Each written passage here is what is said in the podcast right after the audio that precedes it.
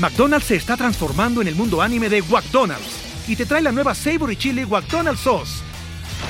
Los mejores sabores se unen en esta legendaria salsa para que tus 10-piece chicken wack papitas y Sprite se conviertan en un meal ultra poderoso. Desbloquea un manga con tu meal y disfruta de un corto de anime cada semana. Solo en McDonald's. ba baba go! En McDonald's participantes por tiempo limitado hasta agotar existencias.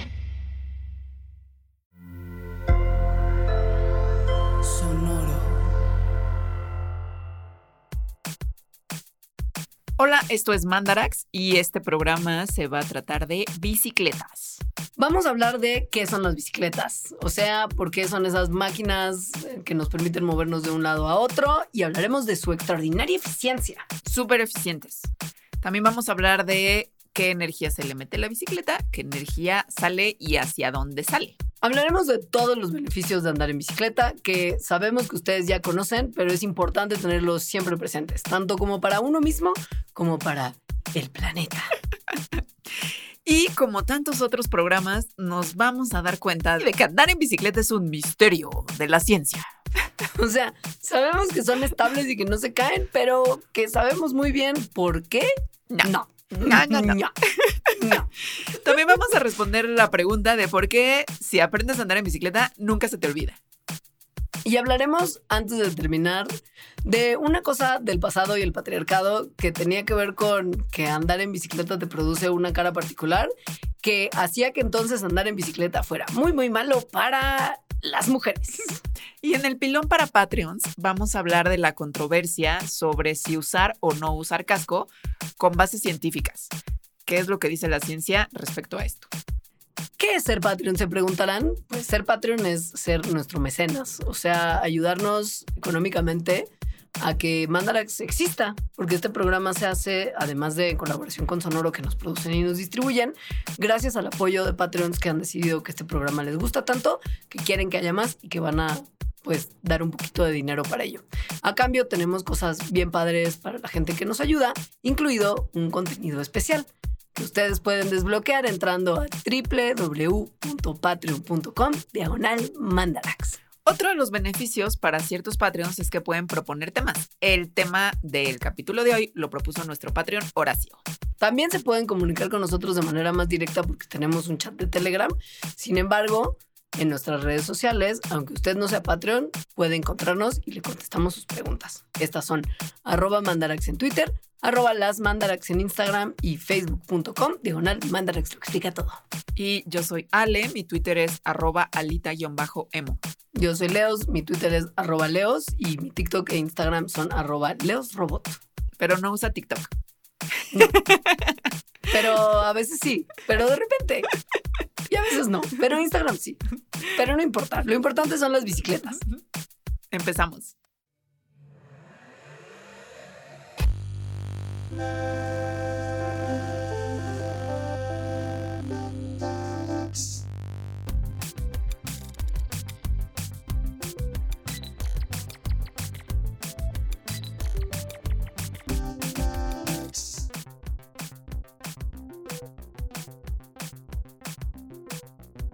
Pues las bicicletas. Este es un tema que también propuso un Patreon.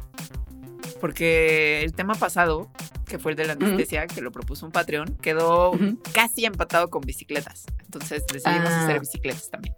Nunca hubiera pensado que la gente necesitaba saber el componente científico del andar en bici. Pero cuando entendí que era un misterio de la ciencia, fue como de, claro que Mandarax tiene que ir ahí para que entendamos mejor ese medio de transporte mientras nos vestimos de piratas y plantitas, que para saber cómo funciona, pues tendrían que estar viendo nuestra transmisión en YouTube. Si quieren hacerlo en el instante en el que estamos grabando el programa en vivo, tienen que hacerse parte de nuestro programa de Patreons, patreon.com diagonal mandarax. Pero recuerden que este programa se puede ver en YouTube cuando se estrena, de manera normalita, el día que quieran, sin necesidad de que le paguen a nadie, pero sean nuestros Patreons porque está padre. Yo no puedo creer que tantos temas sean misterios de la ciencia. Pero además tantos temas como de los que depende tu vida, ¿no? O sea, como lo de los aviones, la anestesia, las bicicletas también es como de, bueno, pues confiamos en Dios y en la física mágica de que no va a colapsar todo esto y me voy a dar de narices y me voy a romper el cráneo. ¿Qué? La vida es tan misteriosa. Ahora sabemos. Pero a ver, sí, cosas no misteriosas, las bicicletas. Las bicicletas son unas máquinas, es decir, unos dispositivos, objetos, que lo que hacen es aumentar o hacer más grande una fuerza o la velocidad o las dos cosas. Entonces, por eso son una máquina, ¿no? O sea, porque convierten una forma de energía en otra, siendo la comidita que te comiste y pasa a través de tus músculos en eh, la energía cinética, que es lo que hace que se muevan tus piernitas, que hace que se muevan las ruedas de la bicicleta y te muevas ahí con la bicicleta. Mucho de lo que hablaremos en este programa no es sorpresa para ninguno de ustedes, porque pues si están escuchando Mandarax probablemente ya sepan que las bicicletas son medios de transporte súper buena onda, porque te dejan llegar a lugares muy rápido sin consumir los horrendos combustibles fósiles que nos tienen en el lugar inmundo de emergencia en el que vivimos hoy en día.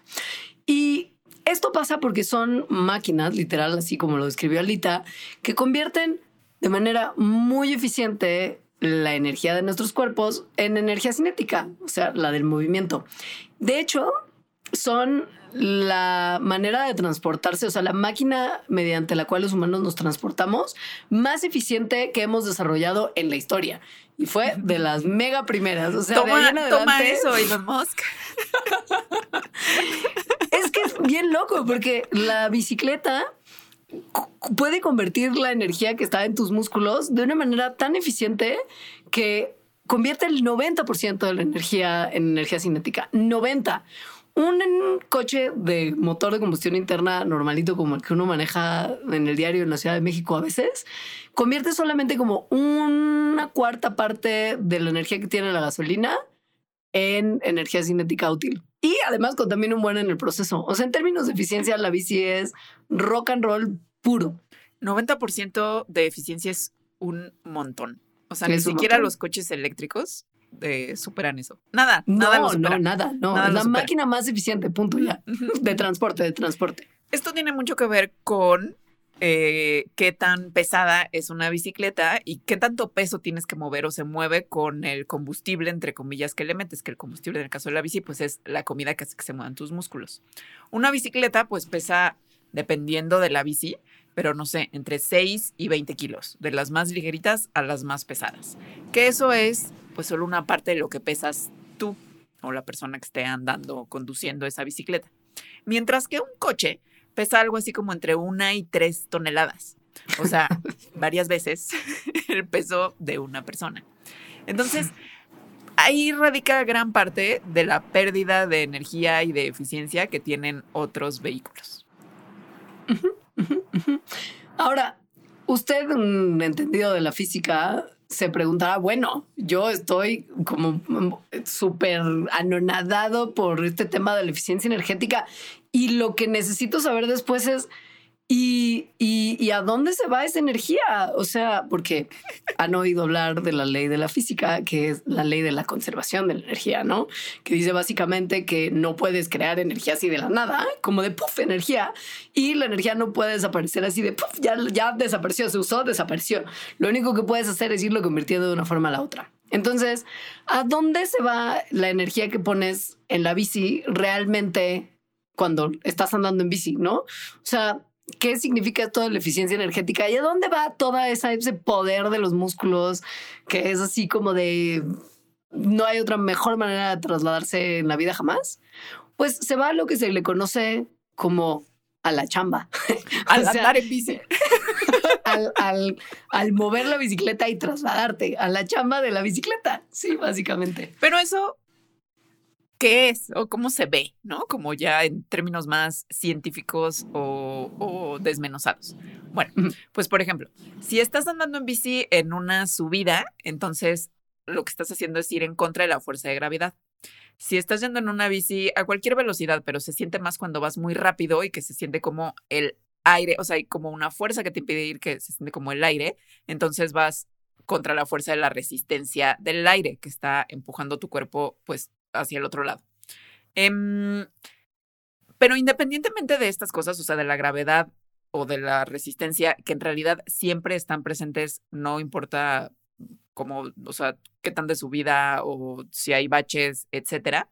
Hay otro tipo de fuerza que se está aplicando siempre al andar en bici, nada más porque la bici tiene ruedas.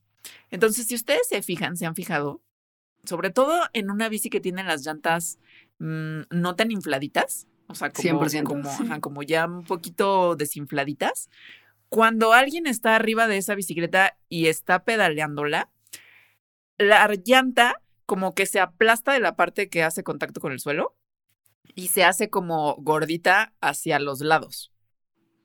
Ajá, como, sí, pues eso. Sí. Sí, sí, ¿no? Sí.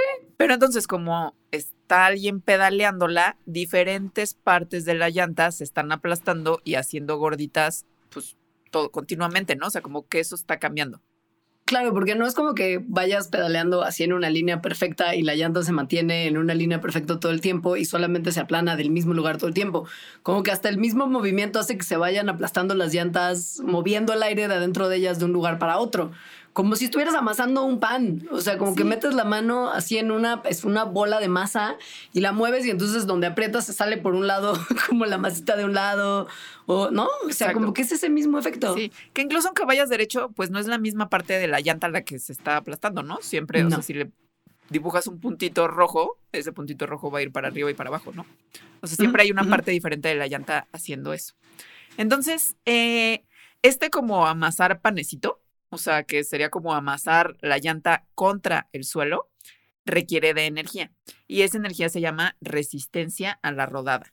Entonces, mientras más peso esté sobre las llantas, o sea, de la persona que está conduciendo la bicicleta, es más alta la resistencia a la rodada.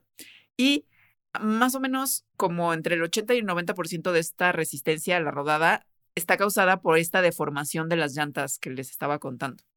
Eh, y ahí se va un montón de energía. sí, de hecho, para pensamos en dos escenarios distintos de andar en bici, pero que ambos pues son relevantes para esta historia de las bicicletas y para entender exactamente cómo es que funciona como el input de energía y lo que está pasando con esa energía en la bici, ¿no? Primero que nada, imagínense una bici de carreras, así, Juegos Olímpicos, esas pistas redondas de madera en las que andan como casi que de lado porque... Que andan así casi, casi paralelo al suelo, ¿no? Sí, es como de, güey, ¿cómo están haciendo y no se caen, no? Bueno, esa gente que va súper rápido usa aproximadamente el 80% del trabajo que está haciendo el ciclista se usa para sobre como que para vencer la resistencia del aire y solo el 20% restante se usa para resistir esta resistencia, o sea, como para contrarrestar esta resistencia a la rodada. Ahora, si eres un ciclista de montaña, los dinamos, el ajusco, bajando como y subiendo como con piedras, con tu terreno irregular, muchísimo. con tu llantita deformándose todo, porque es terreno así todo, terreno literal. El 80% de la energía que se aplica va en contrarrestar la resistencia a la rodada y solamente el 20 es para combatir la resistencia del agua. Del, agua, del aire. Sí. Y pues también hay cosas como la cadena y que esta tiene también como una pequeña resistencia, sí, pero es lo menos. Pero fíjense qué diferente, ¿no? Dependiendo del tipo de actividad que la bicicleta esté realizando y el tipo de terreno, hace que estos factores pesen más o menos de cuánto, cuánta energía tienes que meter y para qué está sirviendo. O sea, siempre está presente esa resistencia a la rodada. Sí. Esa deforma, ese, ese amasadito de la llanta. Y siempre hay un esfuerzo que tú tienes como motor de esa bicicleta que hacer para que se venzan esas resistencias y la bicicleta avance. Y al hacerlo, te estás haciendo un bien. Mucho bien, de hecho. Mucho bien. Ustedes ya saben que hacer ejercicio es importante porque todo el mundo sabemos que hacer ejercicio es importante. De a que lo hagamos es otra historia, pero bueno.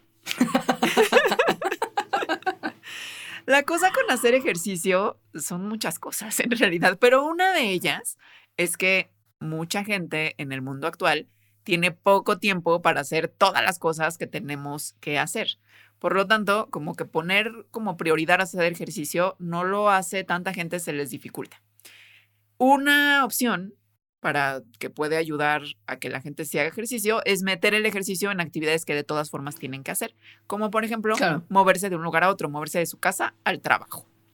Y esto es precisamente lo que investigó un estudio con muchísima gente, más de 260 mil personas que reclutaron y siguieron la manera en que se movían a sus trabajos durante cinco años para ver cómo, cuál era el efecto de la manera en que se transportaban, o sea, ya sea caminando, en bici o como una manera mixta, bici caminando, o en maneras no activas, es decir, en coche o en transporte público, de sus casas a sus trabajos.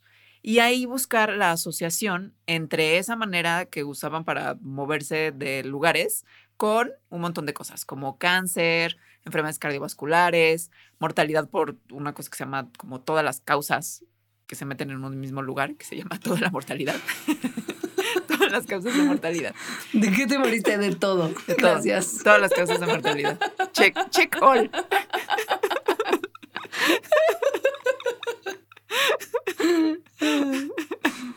Entonces estas personas, pues no, durante esos cinco años les hacían como encuestas para decirles, ok, ¿cómo te moviste el trabajo?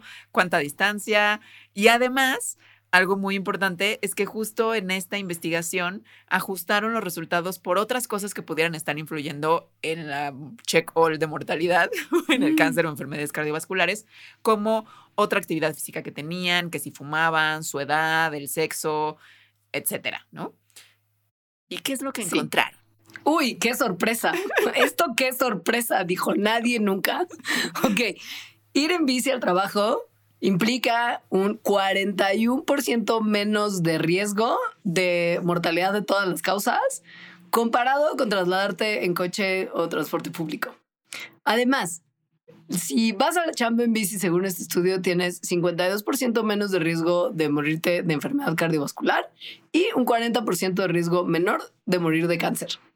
Por si fuera poco, no, porque pues también una cosa lleva a la otra, I guess, tienen 46% menos de riesgo de desarrollar una enfermedad cardiovascular y 45% menos de riesgo de desarrollar cáncer, punto, ¿no? O sea, un poco no se mueren de estas causas porque en principio es mucho menos probable que desarrollen estas enfermedades que resultan tan complicadas. Pero mucho menos probable, está cañón esos porcentajes. Si usted dice, bueno, eso a las bicis a mí no me gusta porque porque no, porque es súper inseguro y Ciudad de México, por ejemplo, es imposible. Entonces yo camino. A mí caminar me encanta. Yo con mi boina francesa que ahora tengo en la transmisión en video de YouTube, camino mucho por las calles de París con mi baguette porque es como se camina. Y esto me mantiene igual de sana seguro que andar en bicicleta. Pues no. Eh, caminar al trabajo no está asociado con evitar la muerte o sea, con un riesgo menor de evitar la muerte por todas las causas. El check, all. El check all, no. Aunque sí tienes un poco menos de riesgo de cardiovasculares, particularmente 27% de desarrollarlas y 36% menos de riesgo de morirte de ellas. Entonces sí, caminar es chido, pero la bici se magnifique en comparación. ¿eh? Ahora, lo que piensan las personas que hicieron esto es que bueno, algo que también vieron es que tanto para las personas que andan en bici como para las que caminan al trabajo, mientras más eh, grande sea la distancia que se mueven, es mayor el beneficio. Es decir, los riesgos de contraer estas enfermedades o de morir por estas enfermedades o por el checol disminuyen. Y entonces, tal vez lo que se esté viendo en esta diferencia, que es los riesgos, pues son mucho menores para los que andan en bici que para los que caminan, sea tal vez porque para los que caminan, pues generalmente que si caminas al trabajo es una distancia menor que si vas en bici al trabajo. O sea, si tu trabajo está a tres cuadras, te vas caminando, ¿no? Claro, no te aventas así 5 o 10 kilómetros que podrías hacer en bici, caminando si está más intenso. Aunque también podría ser porque andar en bici es una actividad física más intensa que caminar. Ahora, todo esto apunta a que, porque pues si hay muchos lugares como por ejemplo la Ciudad de México, que a menos que vivas en ciertas zonas, o sea, en reforma, básicamente, y trabajes también ahí, sí es bien difícil andar en bicicleta y es peligroso y si no eres así como súper aventurero o súper hábil, mm, no creo que a muchas personas se les antoje. Entonces, las personas de esta investigación lo que dicen es que estos resultados tendrían que usarse por la gente tomadora de decisiones para fomentar pues políticas públicas de que la gente vaya al trabajo en bicicleta porque el beneficio a la salud pública pues es tremendo. Obvio. Acaban gastando menos dinero a la larga Pues sí. de lo que gastan en inversión de más ciclovías y ecobicis y cosas así. Pero esa lógica, ¿quién la tendrá? yo no, yo, yo no lo sé. No nos vamos a meter a No eso porque común, no, pero bueno. no. Ahora la Ciudad de México de como estábamos hace 10 años ahora es el universo Ah, sí. de las bicis, ¿eh? O sea, ahora puedes ir, hay millones de ciclovías, ha ido mejorando. Es verdad. Entonces, alguien tomó algo en cuenta, no sé. Puede ser que no haya sido la salud pública nada más, sino que alguno de nuestros gobiernos, que México siempre es súper verde en sus tomadores de decisiones y todo es mega como viendo para el futuro de la humanidad, pensó, ok, igual y las bicicletas X que la gente haga más ejercicio. Lo que es importante y por eso vamos a poner más oportunidades ciclistas es por lo bueno que es andar en bici para el planeta. Que Es tampoco es ningún secreto. pues sí, es verdad y es bien verdad. Es bien, ¿verdad? Así, muy verdad. Los coches contaminan. Cualquier Sí. transporte motorizado contamina, ¿no? Pero a ver, hablemos de los, pues sí, transportes motorizados, o sea, coches, porque ahí también inclu- se incluyen pues cualquier tipo de camión, aunque sea transporte público, tienen un motor. El Mm. 60% de los contaminantes que producen este tipo de vehículos motorizados, ese 60% está producido durante los primeros minutitos, o sea, cuando lo prendes y las primeras cuadras que andan. Entonces, si se usan un coche, por ejemplo, para ir a una distancia corta, que en vez de ir en coche se podría haber hecho en bicicleta, entonces, para estos viajes cortos, digamos que la cantidad de contaminantes al aire que se están haciendo en proporción es mucho mayor que si fuera un viaje largo. Y son estos viajes cortos los que fácilmente podrían ser reemplazados por una andadita en bicicleta. McDonald's se está transformando en el mundo anime de McDonald's y te trae la nueva Savory Chili McDonald's Sauce. Los mejores sabores se unen en esta legendaria salsa para que tus 10-piece chicken wack papitas y Sprite se conviertan en un meal ultra poderoso. Desbloquea un manga con tu meal y disfruta de un corto de anime cada semana. Solo en McDonald's. ba baba go! En McDonald's participantes por tiempo limitado hasta agotar existencias. Si usted quiere números para convencerse y esto no le basta, que sepa que cambiar de coche a bicicleta ahorra 150 gramos de, de kilómetros de dióxido de carbono por kilómetro. Esto, si no les dice nada en particular, se traduce en que un estudio de 2015 que hizo uno de estos institutos que se ponen a ver un buen de cosas de cómo el transporte en sus muchas modalidades es íntegro para un buen desarrollo de las sociedades, que hay muchas de estas instituciones, vio que un aumento como importante en la cantidad de bicis que se usan alrededor del mundo, aumento importante, están calculando 20%, podría significar que se redujeran las emisiones de dióxido de carbono del transporte de la gente por las ciudades por un por lo menos 11% de aquí al 2050. Esto es solamente si empezamos a usar 20% más de bicicletas. Con eso resolvemos el 11% de las emisiones de dióxido de carbono en muy poquito tiempo. Y esos números sí son súper importantes. O sea, si yo fuera una persona tomadora de decisiones, estaría tomando mucho en cuenta estas cosas. 20%, sí. o sea, aumentar 20% a los ciclistas del mundo es una de cada cinco personas. O sea, no es tanto. No, no, no, no, nada. O sea, es muy plausible, pues. Ajá. Sobre todo igual en ciudades que no son tan monstruosas y caóticas como la Ciudad de México. Hay muchos lugares del mundo donde esto se podría hacer desde ya a full. Pues sí. Luego, andar en bicicleta tiene otros beneficios como que, por ejemplo, reduce la congestión en el tráfico, obviamente.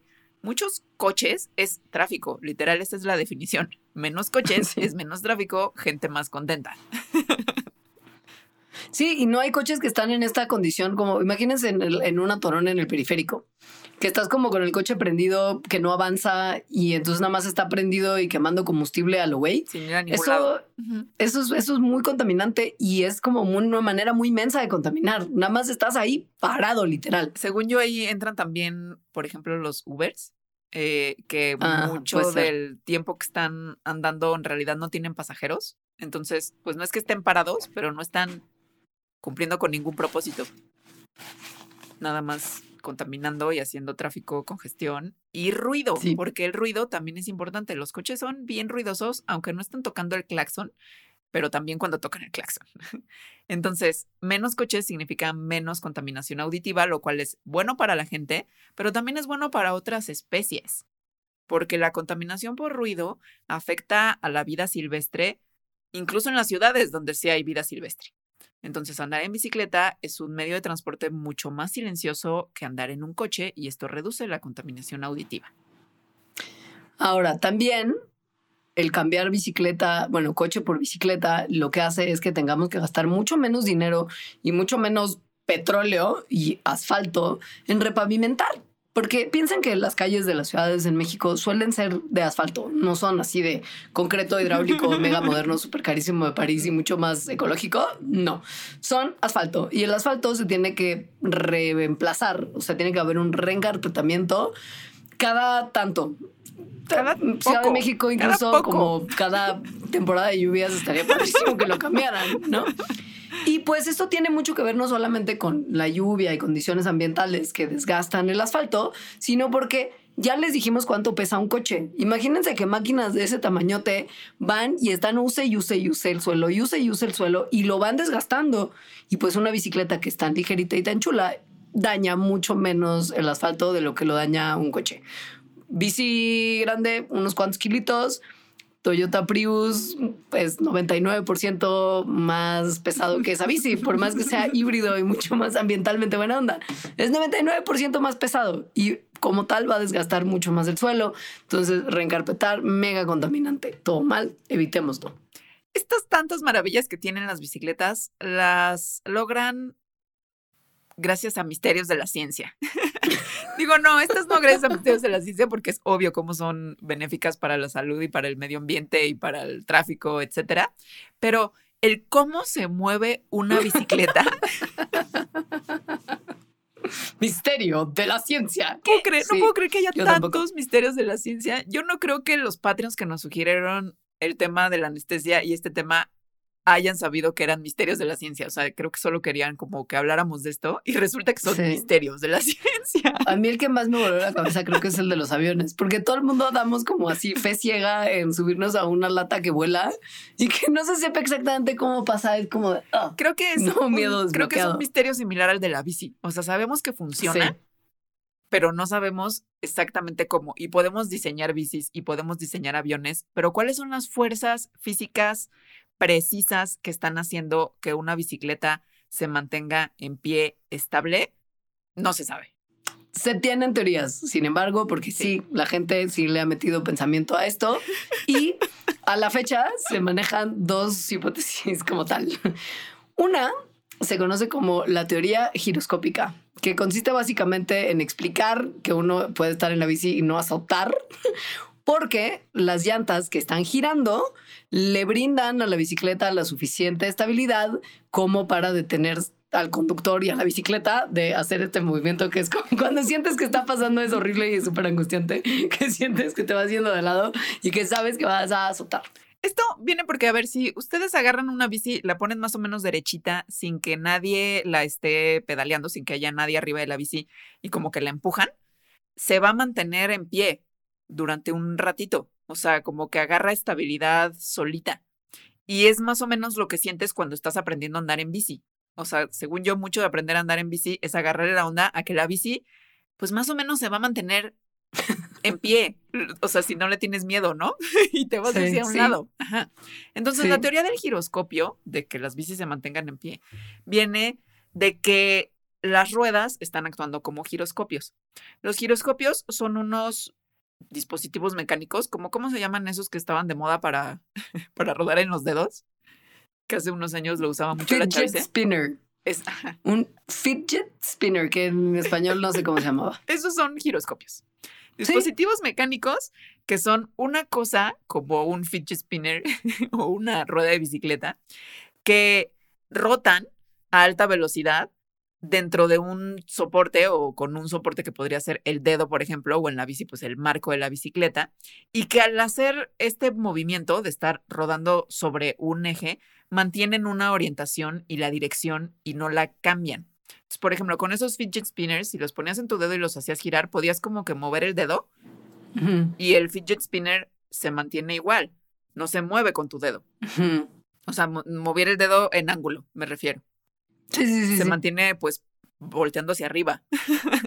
igual, una, igual una rueda de bicicleta, si, si haces eso se mantiene así. Y si tratas de cambiarle esa orientación que tiene, no se puede. Es muy difícil. Pareciera que estos giroscopios justo quieren mantener su dirección y su orientación original. Entonces, la rotación tan, o sea, mientras más rápido está girando un giroscopio, tiene esta especie de fuerza, que es el momento angular, que lo mantiene en esta orientación y dirección que es constante. Entonces, eso hace que el giroscopio sea resistente a cualquier cambio que se quiera hacer en el dirección o posición. Y una bicicleta, al ser, al ser una máquina que tiene pues básicamente dos giroscopios, sería, según esta teoría, lo que haría que se mantuviera en su lugar. Un momento, cerebrito. Hay una forma de evaluar si esto aplica o no aplica. Y que es, ¿qué tal si hacemos que uno de los dos giroscopios que tiene una bicicleta gire en sentido contrario que, o sea, que uno esté girando en un sentido y que otro esté girando en otro sentido? Esto haría que esto pues se cancele, ¿no? Ajá, el efecto giroscópico no existiría más y la gente se caería muchísimo, porque si esto es lo que está haciendo que las bicicletas se puedan mantener balanceadas, pues caídas y dolor. Y esto fue lo que un investigador en los 70 hizo. Propuso con esto, además, la segunda teoría de las que ahora les platicaremos, pero pues sí, básicamente lo que hizo fue como conectar, como hacer que la segunda rueda de la bici girara en sentido contrario y al andar en bici aún así se pudo balancear. ¿No? Que quiere decir que pues el giroscopio, por lo menos solito, no es el fenómeno que explica que las bicis se, se puedan mantener autobalanceadas. Y dijo, le voy a poner a mi teoría alterna lo del giroscopio, muy ingeniosamente la teoría de la habilidad de las bicicletas de autobalancearse. me, encanta, me encanta que además este investigador en realidad era un escritor de ciencia ocioso. es como si ahorita dijera, voy a pintar mi bici para que gire la llanta de atrás y sentido no, de adelante y ver qué pedo. Es como si yo dijera, voy a resolver este misterio de la ciencia. y voy a ir con el señor de las bicis de aquí al lado a que me haga una bici que de alguna manera cancele el movimiento giroscópico, del, giroscópico de la primera rueda. Estoy Güey, más puntos si lo hacías tú. Más puntos si lo hacías tú con tus propias manos así desmontando. en mi taller. Entonces, claro, porque tienes un taller, obvio. Bueno, la explicación de esa teoría básicamente tiene que ver con que en una bici hay un eje de dirección, ¿no? El eje hacia el cual se, pues, se mueve la bicicleta, que va desde la parte delantera del cuadro, que es la que agarra la llanta de adelante y que sale de ahí como hacia el camino, ¿no? Entonces, lo que sucede es que este eje de dirección está por delante del punto de contacto, que es la rueda como tal.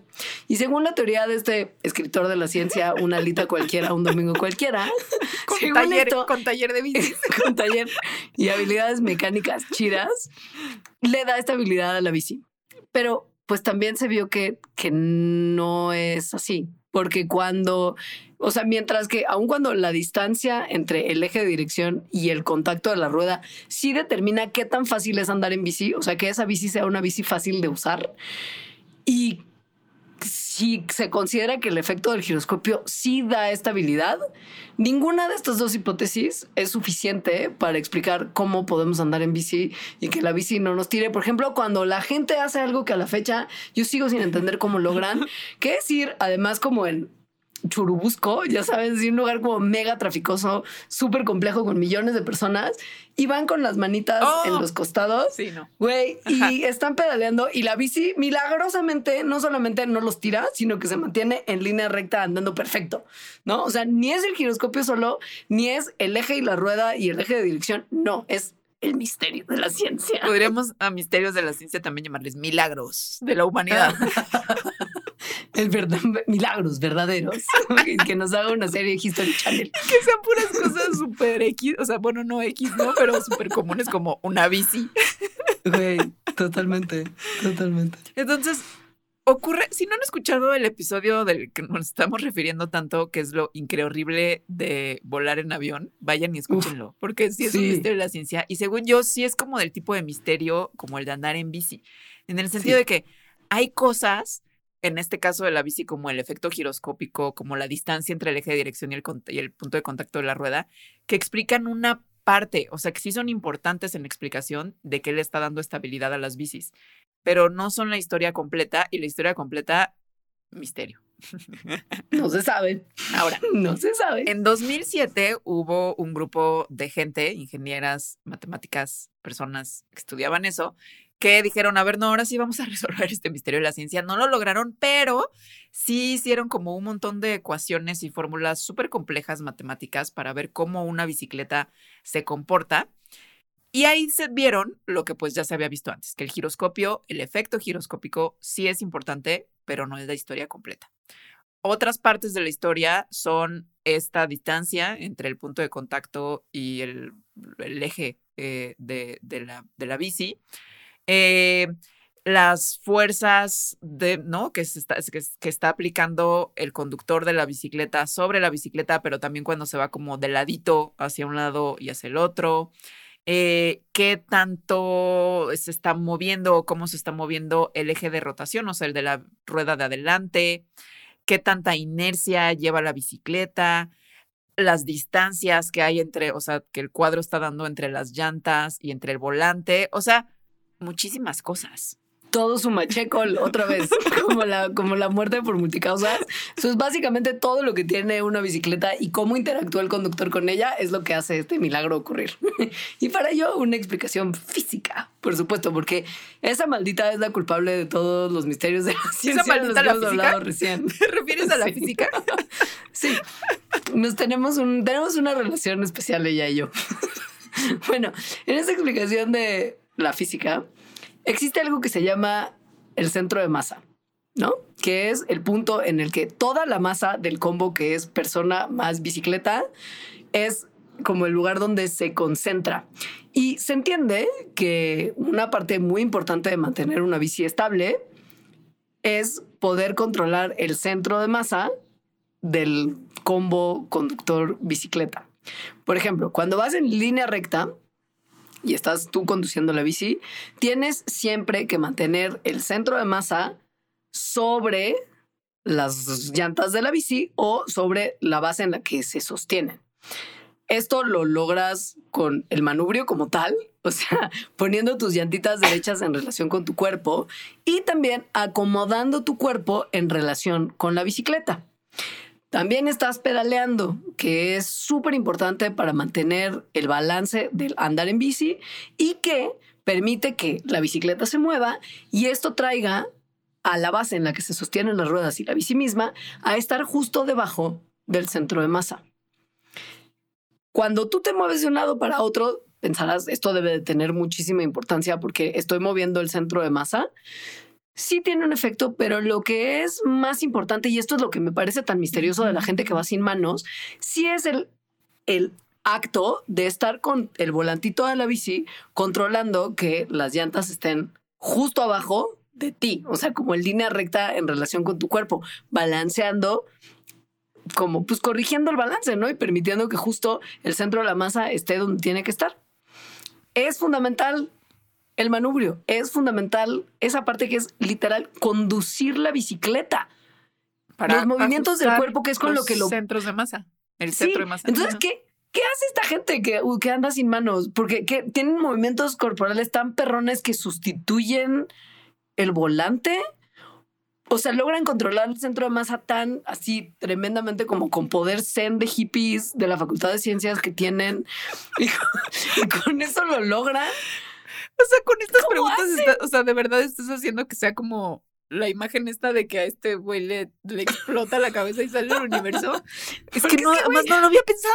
O sea, sí, ¿cómo le hacen? Física, la explicación física dice que eso no podría existir. o sea, no, que sí podría, pero que la parte más importante de lo que entendemos que hace que las bicis sean estables, esta gente fresca y en el periférico decide que no importa y que van a andar así porque, ¿qué? porque se ve cool. Además, ¿por qué lo hacen? Según yo, Para por ir verse como leyendo, que para ir leyendo. No, ni siquiera, porque nada más como que tiran rostro, ¿sabes? Así como de, "Ah, miren que bien ando en bici. Es una buena manera de tirar costado. rostro. ¿Sabes? Alguien andar Sí. sin manos y dices, wow. Wow. Ajá, es por eso. Es pues que por, por farolear. Creo que una parte de que esto sea aún más misterioso, o sea, la gente hippie que anda sin manos en una bicicleta, es porque casi toda la investigación que se ha hecho para entender cómo una bicicleta se mantiene en pie, se ha hecho con personas, o sea, con bicicletas en una línea recta. Ajá. Que entonces, pues, cuando andas en bicicleta no andas siempre en una línea recta. De hecho, poco tiempo andas en una línea recta. Entonces, estas investigaciones, pues, como lo hacen así, como lo han hecho así nada más, no pueden identificar otras cuestiones que en el mundo real, cuando una persona anda en bici, ten- tienen que necesariamente estar involucradas en que la bicicleta se mantenga en pie. Así que la explicación que dijiste hace rato, pues es para una persona, o sea, eso explica cómo andan las personas en línea recta agarrando el manubrio. Claro. Ajá. Nunca se ha investigado que- otra cosa. Ajá. Sí, que es obvio que pues mantener las llantas en línea recta en relación con tu cuerpo y cómo lo tienes colocado y el camino hace que no te caigas, pero hay mucho por resolver. Hay mucho por resolver y no nada más Mucho. para coqueterías como las personas que andan tirando rostros sin manos en el manubrio de la bici, sino pues para poder prevenir accidentes, por ejemplo. O sea, ¿qué es lo que hace que una persona tenga un super accidente en una bicicleta? ¿Qué es lo que hizo que perdiera esa estabilidad, no? Claro. Se necesitan para otras cosas. Sí.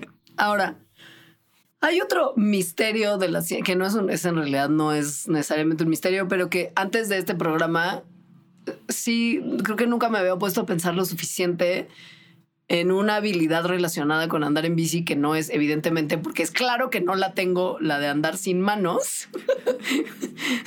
y es la habilidad de por siempre jamás de los jamases, no importa cuándo le haces eso. Por más que no hayas andado en bici en décadas, si en algún momento aprendiste a andar en bicicleta, sabes andar en bicicleta. Y si agarras una bici, después de unos momentos de "Ah, ah, ah, ah", como medio incómodos, ya estás así al tiro, como por la pradera y la campiña rodando. Hasta es como frase lugar común, ¿no? Es como andar en Sí. bici, nunca se olvida. Sí, sí, sí, literal, es un súper lugar común. ¿Te parece que hablemos de esto después de una pausa? Me encanta. Patreon.com Diagonal Mandarax. Suscríbete desde un dólar al mes para acceder a la grabación en vivo, contenido extra, merch, participación en la elección de temas y muchos beneficios más de la comunidad Mandarax. Patreon.com Diagonal Mandarax. ¿Por qué nunca se olvida andar en bicicleta? Juay, Juay de Rito. Joder. Tantas cosas se olvidan, pero no andar en bici. Sí, pues sí, todo se resume básicamente en el que, en, el hecho de que es un proceso súper complejo del cerebro, ¿no? Porque, a ver, si es tan un misterio de la ciencia y todo el poder cognitivo de la humanidad todavía no decide cómo es que se mueven las bicis, que el cerebro logre hacerlo como sin entender muy bien por qué lo está haciendo, implica chamba. O sea, hay que balancearse, coordinar los movimientos, controlar la velocidad, coordinar la dirección, ver qué pedo con los coches que están alrededor, que el tráfico, que el semáforo, que no, no, no, no. O sea, ahí están pasando un buen de cosas. Y entonces cuando una persona aprende a andar en bicicleta, todas estas cosas, que son un montón, tienes que pensarlas, tal cual. O sea, tienes que hacer un esfuerzo consciente y un esfuerzo de atención consciente para coordinar los movimientos, la velocidad, la dirección, el balance, ta, ta, ta, ta, ta, ta, ta, ta. Entonces, eso requiere mucho poder del cerebro. Requiere que el cerebro procese mucha información, información visual, información del ambiente, que haya mucha información que se esté dando sobre cómo se está sintiendo el cuerpo y la posición del cuerpo, o sea, propiocepción, que los músculos y otras partes del cuerpo justo están dando esa información, de manera que el cerebro mande las señales para que se pueda mover el cuerpo ajustando las posiciones y los movimientos y ocurra el milagro de andar en bicicleta. Entonces, después de que ya aprendiste a andar en bicicleta y, y ya tienes práctica, pues, o sea, que ya sabes, todas estas cosas se vuelven automáticas. O sea, ya no hay un esfuerzo consciente para poner atención de todo esto, sino que el cerebro lo que hace es utilizar una cosa que se llama memoria de procedimiento y programas motores que se desarrollan a través de la experiencia. De esta manera, el cerebro puede controlar los movimientos y ajustar el balance y todas las demás cosas de manera eficiente y sin que te canse mentalmente un montón. Wow, wow, wow, alto ahí, cerebrito. ¿Qué es esto de memoria de procedimiento?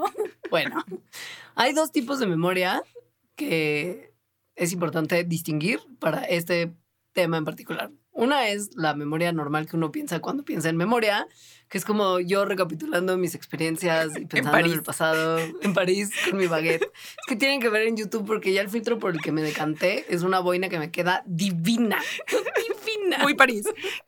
Muy París. Entonces yo mi baguette, mis mejillones al vino blanco con papitas a la francesa y mostaza de Dijon de la Mm. chida y un vinito que cuesta, güey, cuesta como 40 pesos una botella de vino decente. O sea, es como el paraíso, Dios mío, eso es... Pero bueno, yo en París, eso es un tipo de memoria. Yo andando en bici en París es otro tipo de memoria. O sea, el hecho de andar en bici implica otro tipo de memoria. ¿Por qué? Porque es una habilidad. Es un patrón de movimiento aprendido al que los neurólogos le llaman memoria de procedimiento y que ustedes probablemente conocen de oídas mucho mejor como la famosa memoria muscular. Como cuando la gente que fue mamada alguna vez regresa al gimnasio después de como seis años de no haber hecho nada y se marca otra vez y todo el mundo dice, ay, es porque tiene memoria muscular. ¿No? Creo que Bueno, no es tan así, sino que sabe usar No el es- equipo.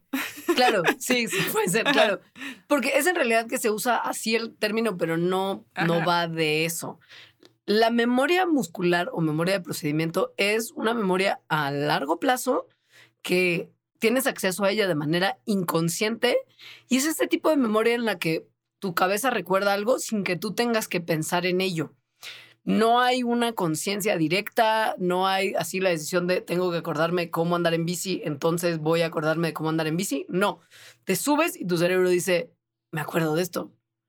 No se entiende muy bien, porque otro misterio de la ciencia, por qué las memorias de procedimiento son más difíciles de olvidar que mis hermosas memorias de París, pero probablemente tenga algo que ver con dónde en el cerebro se guardan.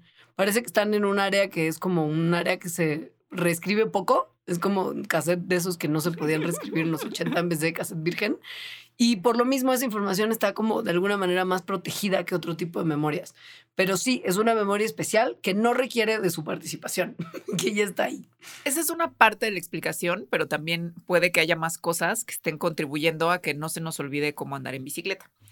Entonces, a ver, como ya dijimos, andar en bicicleta requiere un montón de funciones y cosas que haga el cerebro para mantener balance, coordinación, estás viendo cosas, controlas movimientos, o sea, muchas habilidades mentales. Entonces, Sí. que están dadas por muchas partes diferentes del cerebro que no nada más las estás usando al andar en bicicleta. O sea, mantener el balance, agarrar información de tus músculos, coordinar movimientos, lo haces para otras cosas en la vida. O sea, para bailar, para caminar, para jugar algún deporte. eh, solo que no las haces todas al mismo tiempo como cuando andas en bicicleta. Entonces, es como si estuvieras en las actividades diarias practicando las habilidades que te ayudan a andar en bicicleta. O sea, como si estuvieras practicando una partecita de andar en bicicleta cada vez que te pones a brincar una cuerda, por ejemplo. Y cuando agarras una bicicleta, a pesar de que hayan pasado años de no agarrarla, esas partes de tu cerebro que igual están habilitadas, como que lo único que necesitan es coordinarse para estar todas juntas y pero ahí están, ¿no? Entonces es más fácil que lo hagas. Mucho tiene que ver también con que se involucra todo Johnny, el cerebro está muy loco. O sea, sí, sí, es como esta chamba que dice Alita, que todo está pasando al mismo tiempo. Pues Todo sí, todo está pasando al mismo, tiempo. Bagel de everything bagel, así, sí. O sea, es cerebelo, que es importante para el balance y la coordinación. Corteza motora, que controla el movimiento. O sea, todo el cerebro está como ocurrir, ganglios basales que hacen que tus movimientos sean fluidos. Está pasando mucho en, en- en- en tu cerebro a la vez. Entonces, sí, como que esta carga tan pesada de coordinación cerebral hace que sea como híjole, para las friegas que me meto, ¿tú crees que se me va a olvidar? Según yo, el cerebro es como de, güey, no puedo tener todo este tipo de trabajo y olvidarlo después. ¿Qué te crees? Y son tantas cosas de todo, en todas partes al mismo tiempo, en tu cuerpo y en tu mente cuando estás andando en bici, que al aprender a andar en bici es muy frecuente que pongas cierta carilla. Que tú lo pensarás como de jijiji, mira, hay un niño andando en bici, vamos a reírnos del porque está haciendo caras Porque raras. está porque como, oh, Y con la lengua como de fuera y concentrado. O sea, hay, hay, hay Sí. caras, se hacen caras. Pero en el pasado, el concepto de cara de bicicleta, o sea, como de, güey, hacer cara, de una cara en particular que hacía la gente cuando andaba en bicicleta, o eso nos querían hacer creer, se usaba como una razón cero científica y absolutamente no justificada para privarle del privilegio de las bicicletas. Adivinen a quién. A las mujeres. Porque no podemos tener nada bonito. Entonces, en el siglo XIX, a finales del siglo XIX, cuando andar en bici, cuando, ¿no? Después, poco después de que se inventaran las bicis y que justo entonces empezaran a hacer algo muy común y las empezaron a usar, pues mucha gente, incluidas mujeres, a la gente, no las mujeres, o sea, los hombres, no les gustó. Y entonces salieron con la idea de que andar en bicicleta le producía a ciertas personas una condición médica terrible, a la cual le pusieron el creativo nombre de cara de bicicleta. Tal cual. Lo que decían, o sea, es que el cansarse, tener una posición, o sea, la posición como de la espalda sobre la bicicleta, el esfuerzo mental que se hacía para mantener el balance, todo esto producía como muchísimo cansancio y una cara de estar exhausta que no se quitaba. Y esa era la cara de bicicleta. O sea, básicamente, como lo describían, era las mujeres se están convirtiendo en una persona que recién fue transformada en un vampiro y entonces empieza a estar como pálida, con como los labios como ya todos así como echados para atrás, como ojeras gigantes, con los ojos saltones, con la mandíbula trabada. Y había gente que decía como que esto podía quizá ser permanente. O sea, el equivalente a no hagas caras porque te va a dar un aire y se te va, y te va, se- te vas a quedar así que las tías te dicen para que no les estés haciendo caras. Así. O sea que si andabas en bicicleta y tenías cara de bicicleta, podía ser permanente. O- aunque, aunque. O, o podía, que se- podía ser que se te quitara si ya no andabas en bicicleta. Claro, cuando, o sea, obvio, porque si lo hacías más, más se te quedaba pegada la cara, ¿no? Y no se entendía tampoco qué era exactamente lo que de andar en bicicleta causaba la cara de bicicleta, ¿no? Porque no había, porque no de- había nada que entender. O sea, Ah, porque esto es absolutamente cero científico. Hay gente que decía que era como, pues es que cansa un buen andar en bici, entonces el cansancio extra es lo que la causa. A veces decía que mantenerla balanceada era tan difícil que era lo que causaba como esta cara de bicicleta. Otros decían que, pues básicamente si la usabas en domingo como estabas incumpliéndole a Dios en su día de guardar, Dios te estaba castigando con cara de bicicleta. Y lo que sí todos sí decían es, ok, a todos nos puede pasar la cara de bicicleta, pero vaya por Dios que a las mujeres les pasa muchísimo más. entonces, obviamente, la cara de bicicleta, pues, era un invento, pues, ¿no? O sea, no existe, nunca de toro. existió. Ajá. Popo de toro. porque los médicos, porque esta era una condición médica que te diagnosticaban, pues, porque a los médicos de finales del siglo XIX en Europa y en Estados Unidos, que es donde la cara de bicicleta hacía su aparición, les preocupaba tanto que a las mujeres les diera cara de bicicleta. Es porque efectivamente les preocupaban las mujeres. No, Les preocupaba No. que las mujeres tuvieran cosas como libertad, autonomía, independencia. Eso les preocupaba a las mujeres. No la salud y no, no, no, no. No, no, no, no. La cosa es que la bicicleta a finales del siglo XIX jugó un papel muy importante en el feminismo de esa época para ciertas mujeres, tampoco para todas, para las mujeres blancas de condición económica favorable. Entonces, para, para estas mujeres, la- o sea, las bicicletas incrementaron su movilidad, les dieron como más libertad de estarse, sí, moviendo sin la ayuda de un hombre eh, empezó a redefinir las ideas que había sobre la feminidad. En esta época, que era la época victoriana, había como muchas restricciones, como tal vez ya saben, respecto al comportamiento que tenían que tener la gente en general, ¿no? Pero las mujeres, el tipo de ropa que se podía usar. Y andar en bicicleta para las mujeres empezó a contribuir a que se redujeran esas restricciones. Por ejemplo, en la ropa porque pues no podías andar con un vestido victoriano en una bicicleta, ¿no? Entonces empezaron a usar otro tipo de vestimentas.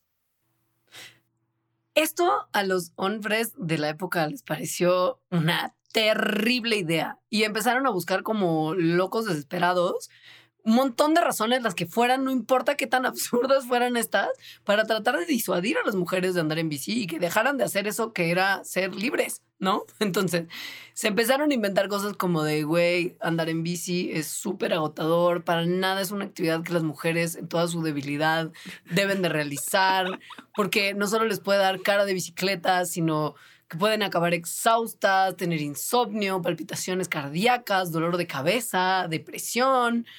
Y bueno, o sea, esto duró unos, unos años. varios, aun cuando sí había algunos médicos que decían, no, güey, eso de la cara de bicicleta es como una cosa como súper idiota, porque, güey, si existiera cualquier persona que se esté concentrando un buen en conducir cualquier vehículo, pues tendría cara de bicicleta. Entonces, dejen de inventarse estupideces. Pero durante un tiempo estuvo ahí, o sea... Está, es que el nombre de cara de bicicleta es tan ridículo como chupacabras. O sea, son como ese tipo de cosas que se inventan y que es como, ah, no, sí debe existir. La cara de bicicleta. O sea, Güey, pero o sea, pasa lo mismo con lo que se hizo, por ejemplo, mucho tiempo en relación con el deporte y las mujeres, que prohibían un montón de disciplinas deportivas porque decían que era peligroso para las mujeres y que las mujeres iban a poner en riesgo su integridad física y su capacidad reproductiva por hacer cosas como salto de esquí. Y es como, güey, dejen de inventarse cosas que no tienen ni pies ni cabeza para evitar que hagamos cosas que están chidas. ¿no? O sea, tomó hasta siete años después de que salió la estupidez de la cara de bicicleta que una persona en un journal que es sospechoso desde entrada porque era el journal de frenología, que ya per se es como de... Eh", pero fue como de, oigan, no, el ciclismo no es peligroso para ninguna parte de la anatomía de nadie, al revés, es bueno para la salud. Esa cara de angustia que es la cara de bicicleta solo se ve en los principiantes y tiene que ver con que tienen miedo porque no saben hacer lo que están haciendo. Una vez que le agarras la onda, ya sabes cuánto de energía te toma, sabes que no te pasa nada y ya no hay cara de bicicleta. Ya está, cállense todos. Y además se te va a quitar, pues, o sea, es, cara de concentración. No, no puede ser.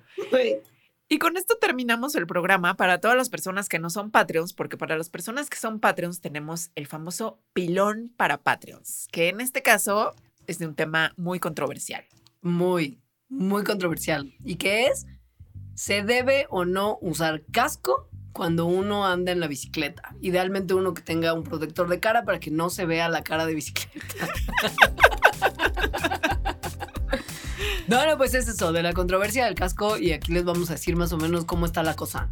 ¿Qué se sabe de la ciencia? Exacto, ¿no? Entonces, tic, tic, tic, tecleando en este momento patreon.com, diagonal mandrax, para ver cómo pueden hacerse nuestros Patreons y asegurar no solo que tengan acceso a todo el contenido, sino que este es su programa de ciencia de confianza pueda seguir realizándose quincena con quincena. Muchas gracias igual por escucharnos, por compartir, por calificarnos en su Spotify o en su Apple Music o en donde sea que escuchen este podcast. Y adiós. Adiós.